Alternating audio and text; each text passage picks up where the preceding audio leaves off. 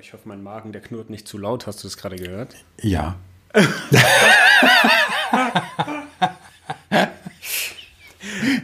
ja gut, äh, dann, dann legen wir jetzt mal lieber los. Ähm, okay. Das ist ja niedlich.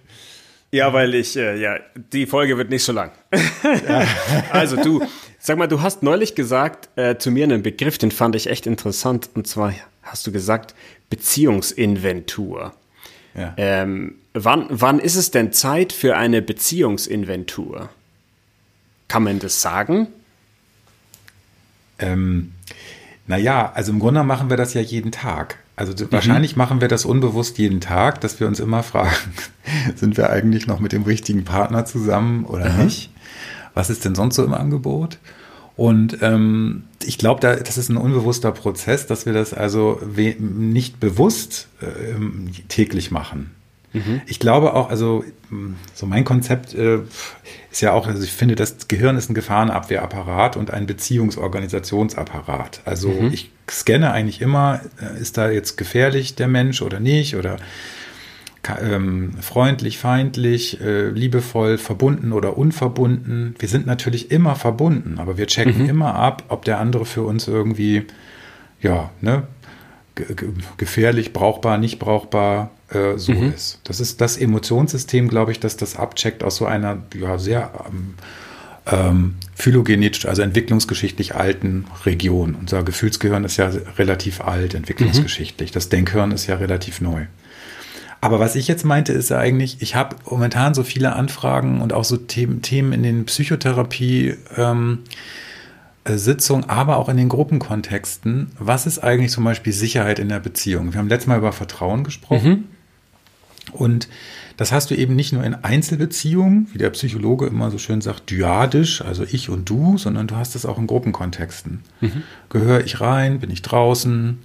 Ähm, dann, wenn du noch eine Führungsebene hast, sehen die mich überhaupt, wie ich gerade kämpfe, zum Beispiel in der Pflege? Mhm. Geht es jetzt wirklich um Geld? Wollen die jetzt wirklich Geld diskutieren, wenn es doch um Menschenleben geht zum Beispiel? Äh, sehen die mich überhaupt in der Beziehung, äh, wie wertvoll ich hier bin oder was ich hier für harte Arbeit leiste?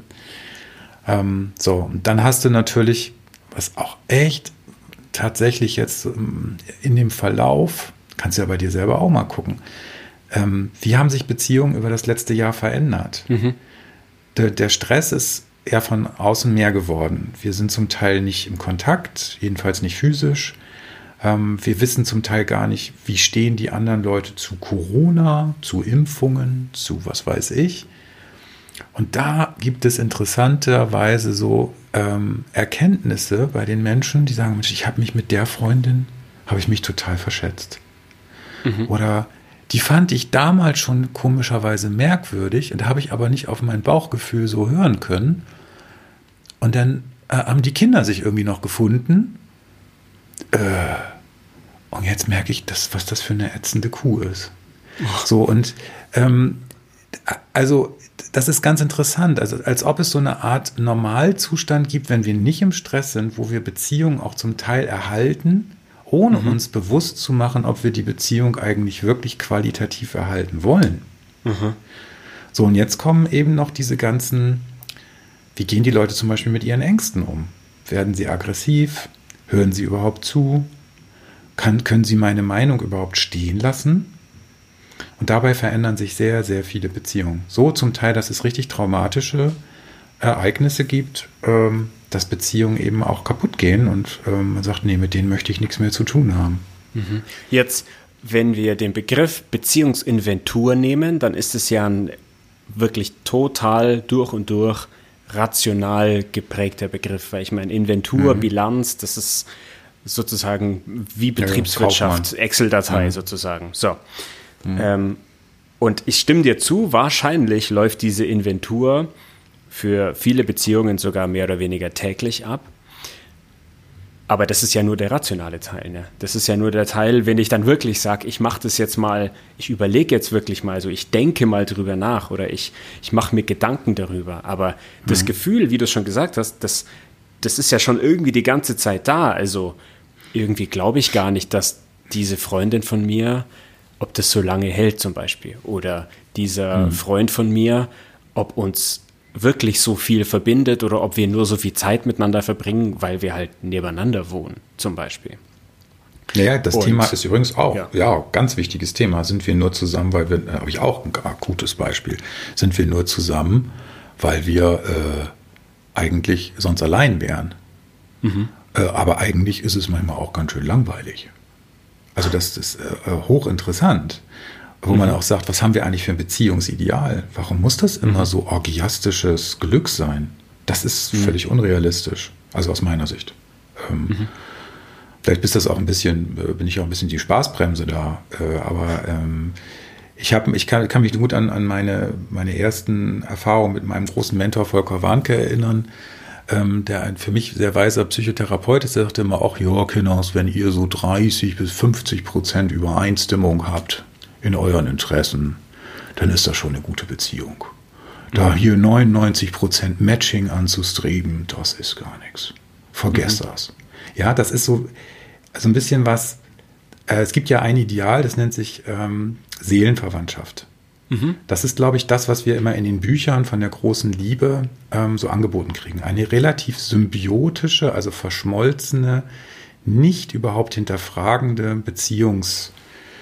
Äh, also du denkst sowieso das, was ich denke. Äh, dein Atem ist mein Atem. Wir brauchen eigentlich überhaupt nicht zu klären, was, was wir wollen, weil wir wollen eh immer dasselbe. Das soll es mhm. geben.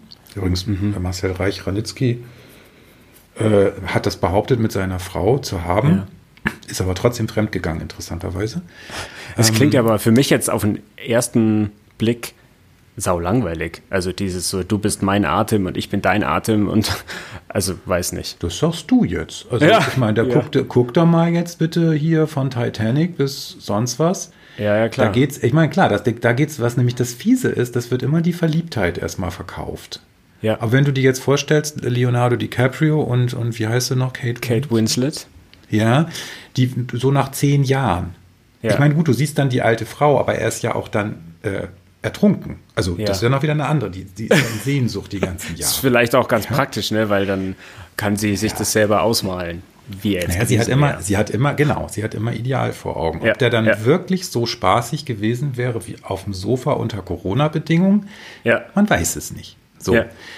Und das ist eben das Spannende an diesen ganzen Beziehungen. Ich neige immer dazu, mal zu fragen, was, was, erwarten Sie denn jetzt von Ihrem Mann? Was erwarten Sie von Ihrer Frau? Was ist denn jetzt das, das Ideal? Und da muss man auch sagen, da gibt es auch zum Teil generationale Unterschiede. Es wird immens mhm. viel vom Leben erwartet. Mhm.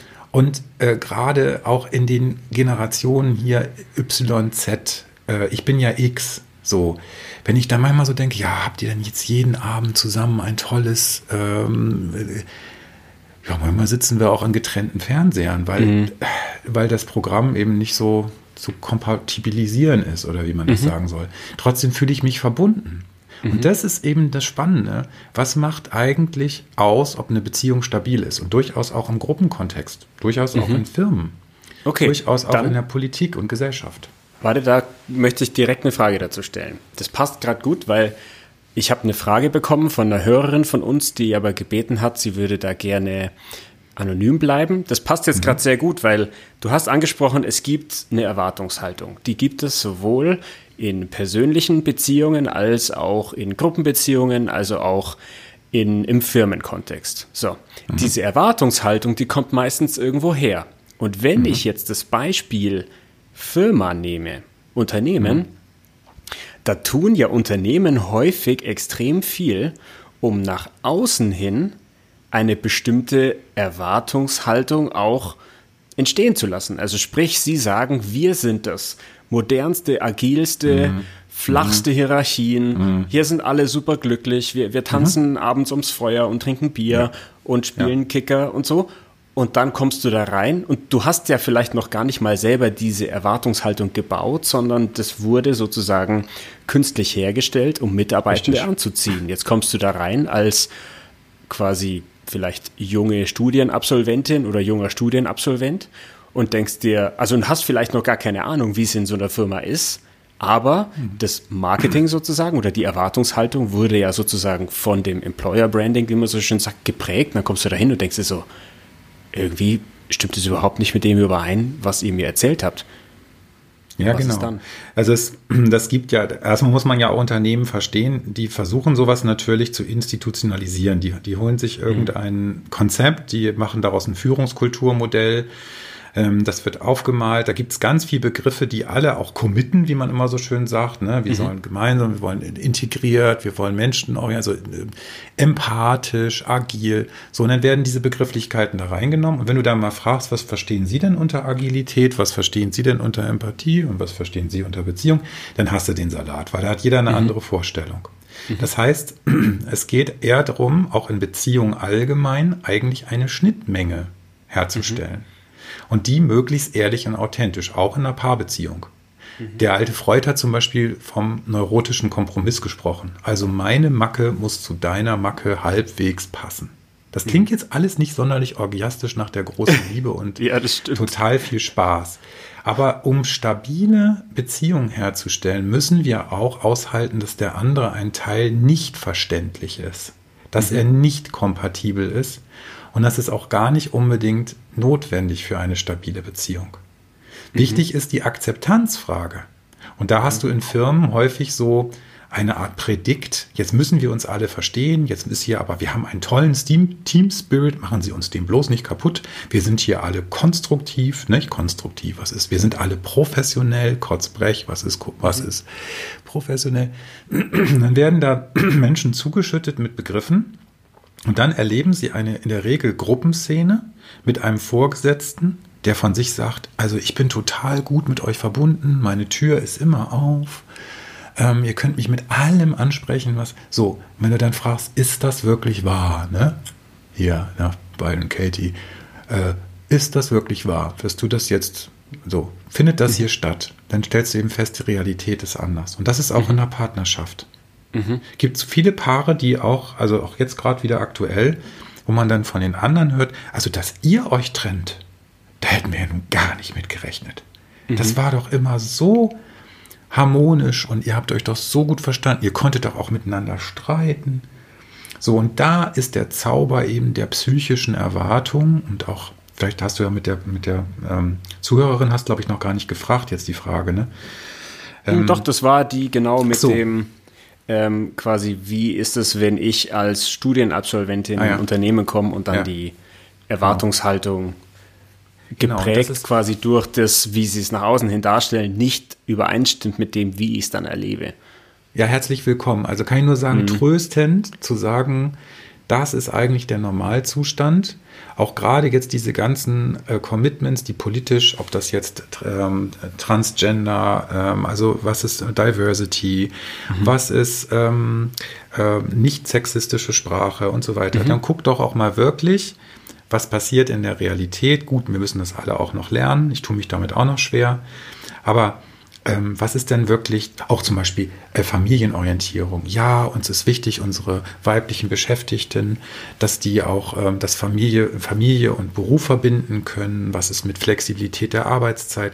Da mhm. wird ja sehr viel angeboten, aber mhm. es ist auch einfach in vielen Bereichen recht schwierig. Mhm. Und nicht so einfach. Und dann gibt es Enttäuschung. Und dann wird über diese Enttäuschung wieder in der Beziehung nicht gesprochen. Nach dem Motto, ihr habt mich doch hier eingestellt mit den und den Grundvoraussetzungen. Und das ist aber gar nicht so. Ja, wird das angesprochen oder nicht?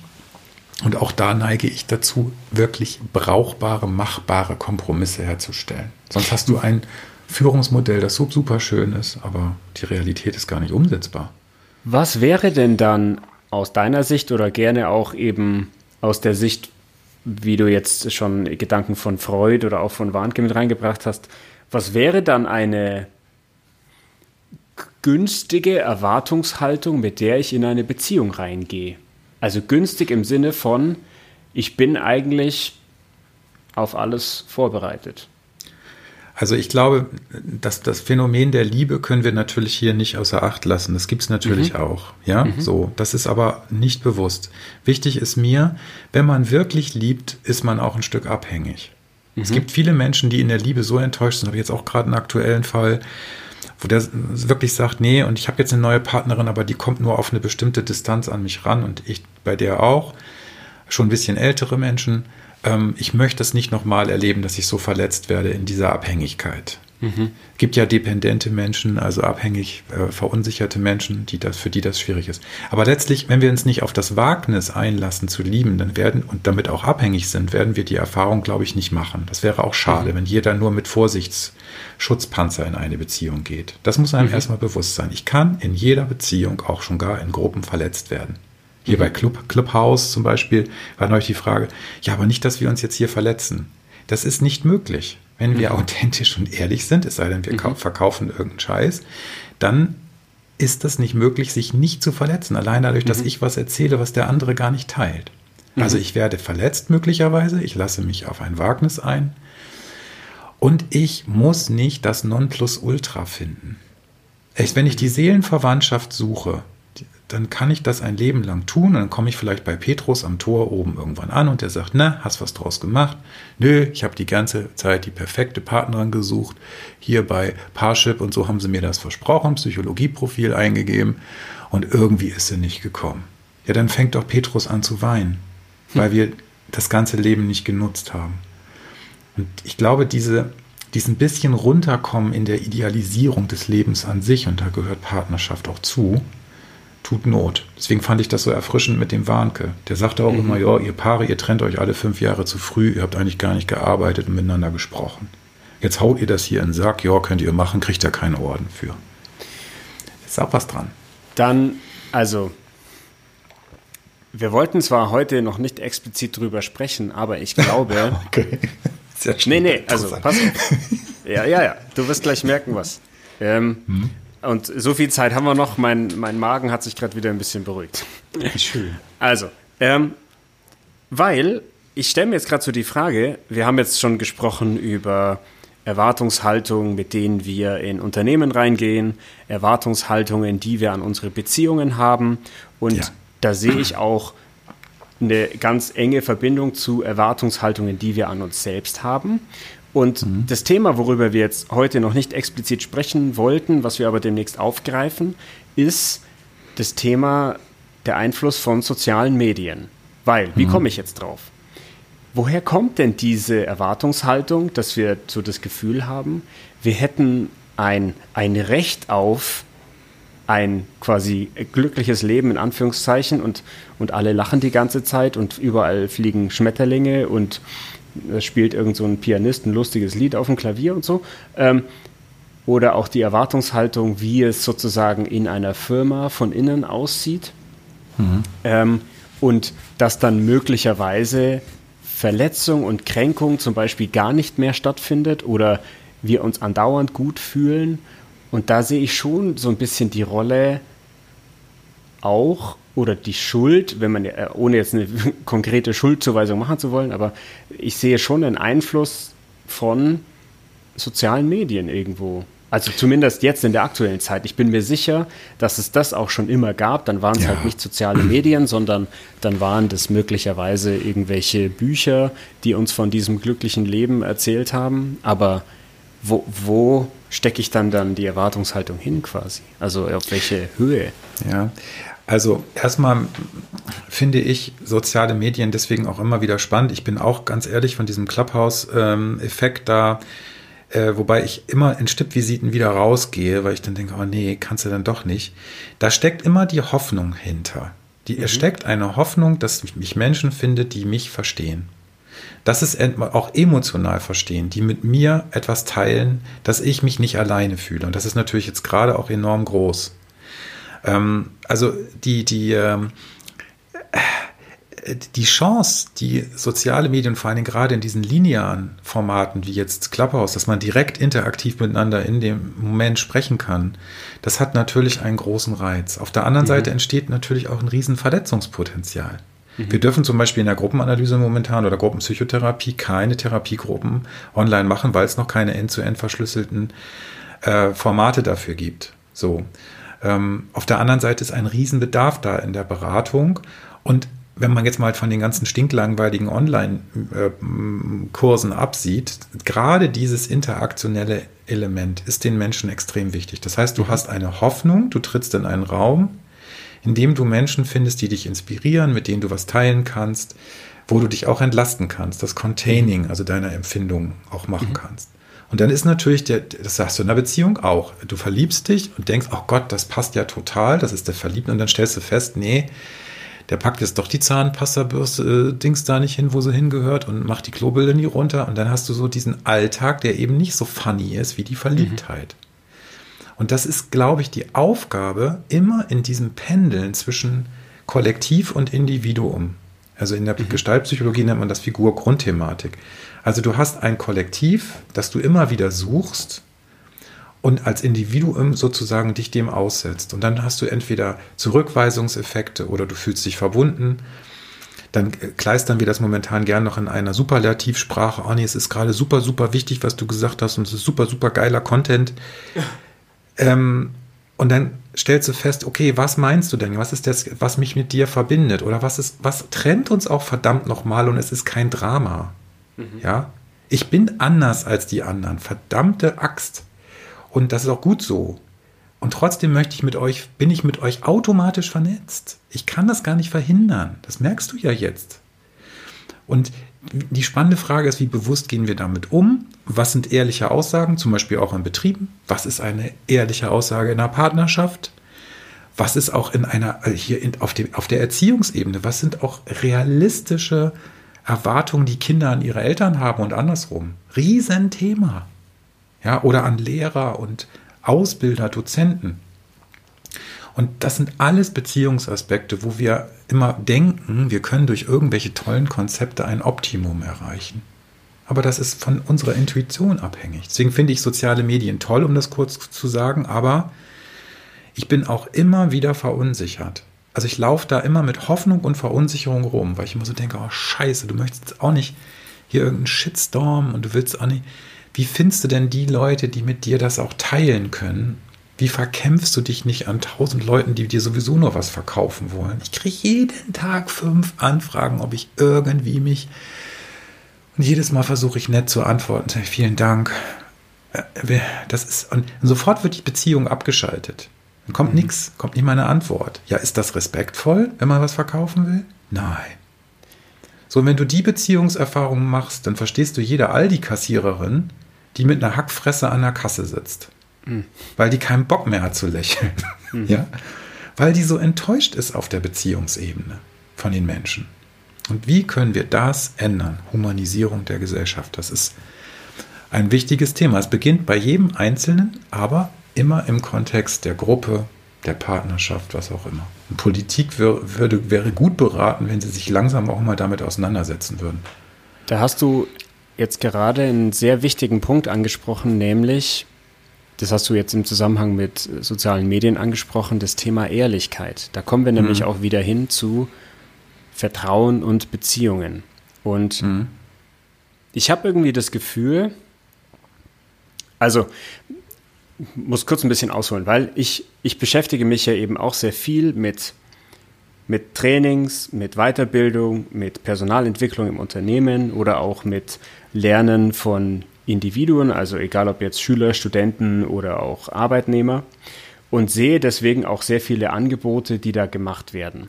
Und sehe bei ganz vielen sozusagen, was da eigentlich dahinter steckt und wie es beworben wird. Und da vermisse ich dann häufig diese Ehrlichkeit, weil ich mir denke, das kann man nicht guten Gewissens versprechen. Das, ja. was ihr dort versprecht. So. Genau. Und jetzt frage ich mich, weil auch das, finde ich, ist so ein Effekt, den teilweise die ja, Ver Verbetriebswirtschaftlichung sozusagen wieder hat, dass es so dargestellt werden muss, damit irgendwer sagt, oh, das löst auf jeden Fall mein Problem, auch wenn es das gar nicht tut. Aber dann werde ich darauf aufmerksam und dann packe ich da sozusagen mein Geld hin. Und da denke ich mir, wo gibt es vielleicht auch Beispiele für Leute, die das wirklich ehrlich machen, aber trotzdem also einigermaßen erfolgreich sind. Also und einigermaßen erfolgreich heißt jetzt nicht sechsstelligen Monatsumsatz, so wie es viele quasi versprechen, sondern halt davon, davon leben zu können. Ähm, ja. Und wo findet man diese Beispiele? Ja, genau. Und das ist die Frage nach der Qualität auch von Beratung und auch die Frage, welche Beratung ist eigentlich gewollt.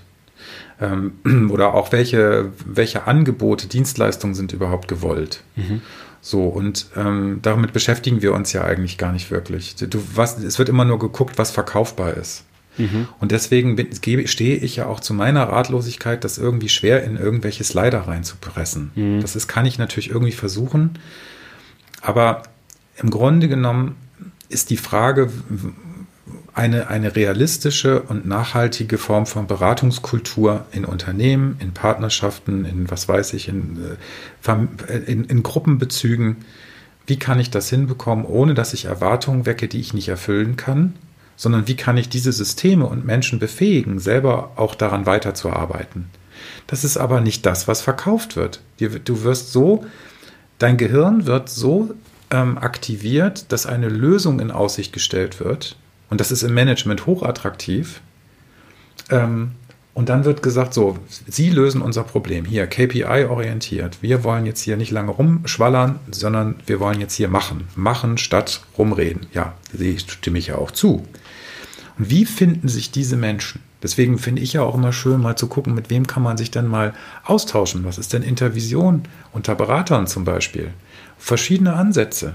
Die haben ja ganz viele Leute unterschiedliches gelesen und auch unterschiedliche Erfahrungen gemacht. Was für gemeinsame Erfahrungen werden denn gemacht in den Unternehmen, in den Paartherapien, in den Familientherapien, wie auch immer, oder Be Be Beratung.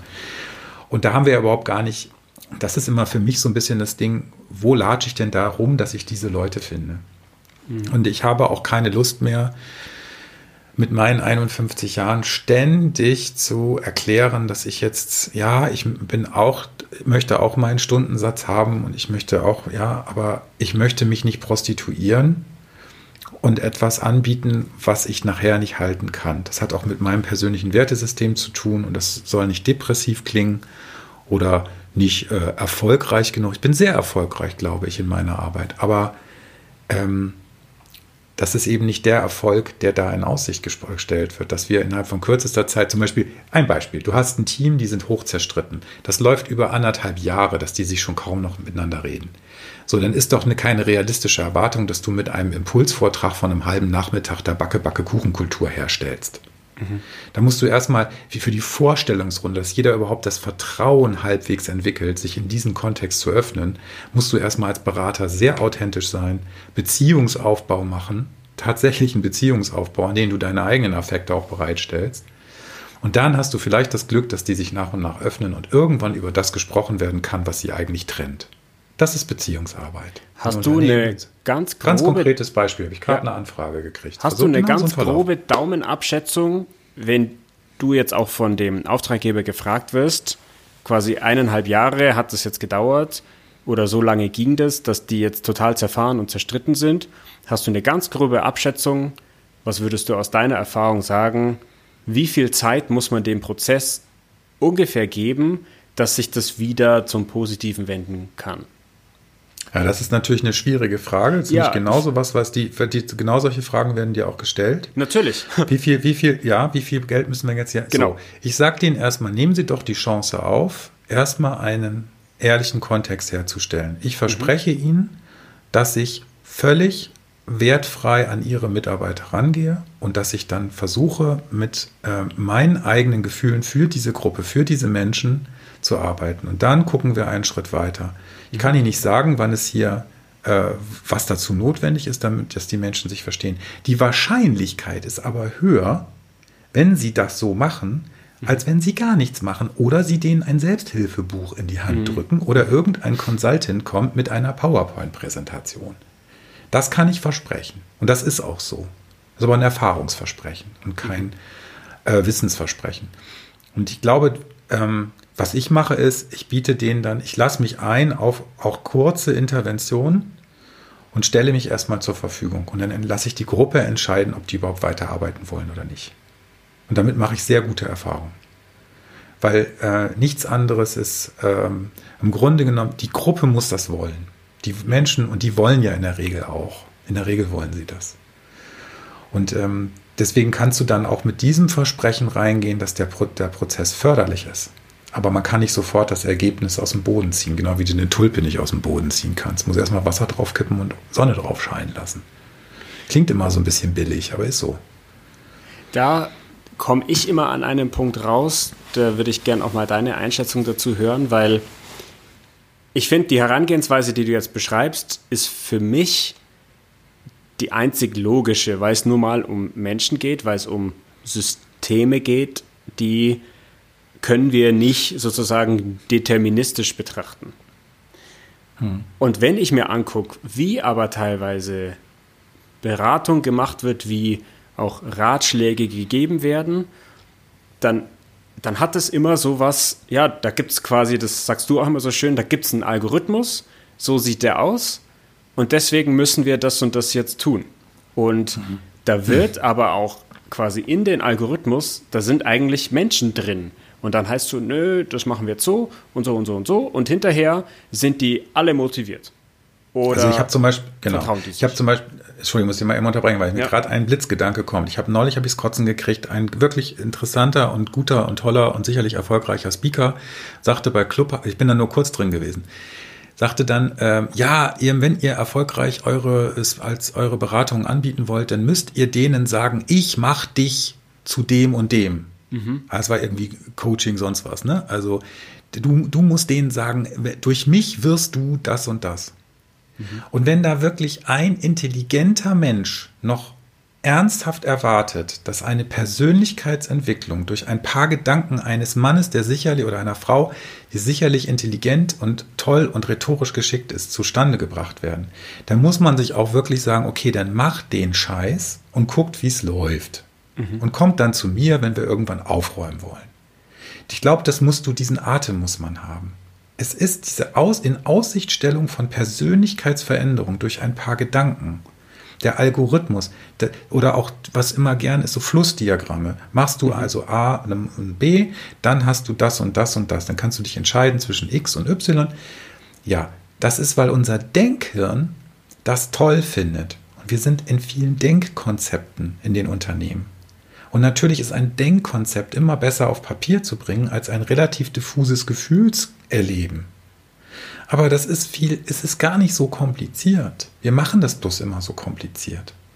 Weil dieses Denken eigentlich nur eine Beruhigung unseres Gefühls sein soll. Wir haben jetzt ein Konzept auf dem Papier und dann machen wir erstmal Schritt A und dann machen wir B und dann machen wir, dann machen wir einen, einen Validierungsprozess und dann machen wir es nochmal. Und dann kommt dabei irgendwann Glück und Zufriedenheit und ein wunderbar effizienter Betrieb raus. Und Fakt ist, dass dir die Menschen in ihrer Einzigartigkeit diesen ganzen Prozess wieder zerkloppen. Weil das funktioniert nicht. So, und deswegen haben momentan viele Menschen auch äh, total komplizierte Denkkonzepte entwickelt, um diese Komplexität wieder irgendwie zu greifen. Das versteht aber keine Sau. So, und deswegen bin ich so, dass ich wirklich ähm, mich darauf verlasse, ähm, ich gehe mit einer Überforderung in eine Gruppe rein, die total zerstritten ist. Weil, wie soll ich da nicht überfordert sein? Hm. Das, ich weiß auch gar nicht, worum es geht. Ich weiß auch gar nicht, was da auf mich zukommt. Ich weiß auch gar nicht, was ich Schlaues erzählen soll. Aber wenn ich dann mein Gefühl für die Gruppe reinbringe und das vernetze mit ein paar auch zugegebenermaßen Denkkonzepten, also völlig gedankenlos gehe ich auch nicht irgendwo rein, mhm. ne? dann kann daraus was werden. Und daran glaube ich wirklich, weil das die Erfahrung ist. Und ich finde so schade, dass das auf vielen Bereichen so viele Chancen gibt. Es gibt so tolle Plattformen mittlerweile. Es, es gibt Möglichkeiten, sich zu begegnen. Es gibt viele Führungskräfte, die dafür auch bereit sind, das zu machen.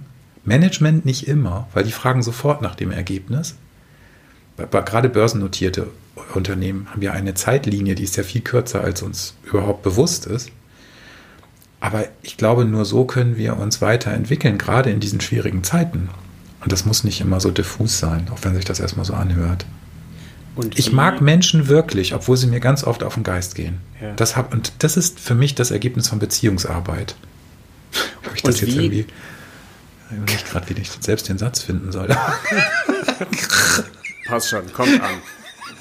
Weil ich bin, ich bin auch schon äh, gerade einen Schritt weiter gegangen, nämlich jetzt habe ich mir gedacht, gut, wir haben geredet auch über die Menschen, die jetzt gerade in ihren Beziehungen in der Corona-Zeit viel mehr Zeit vielleicht auch zusammen auf dem Sofa verbringen.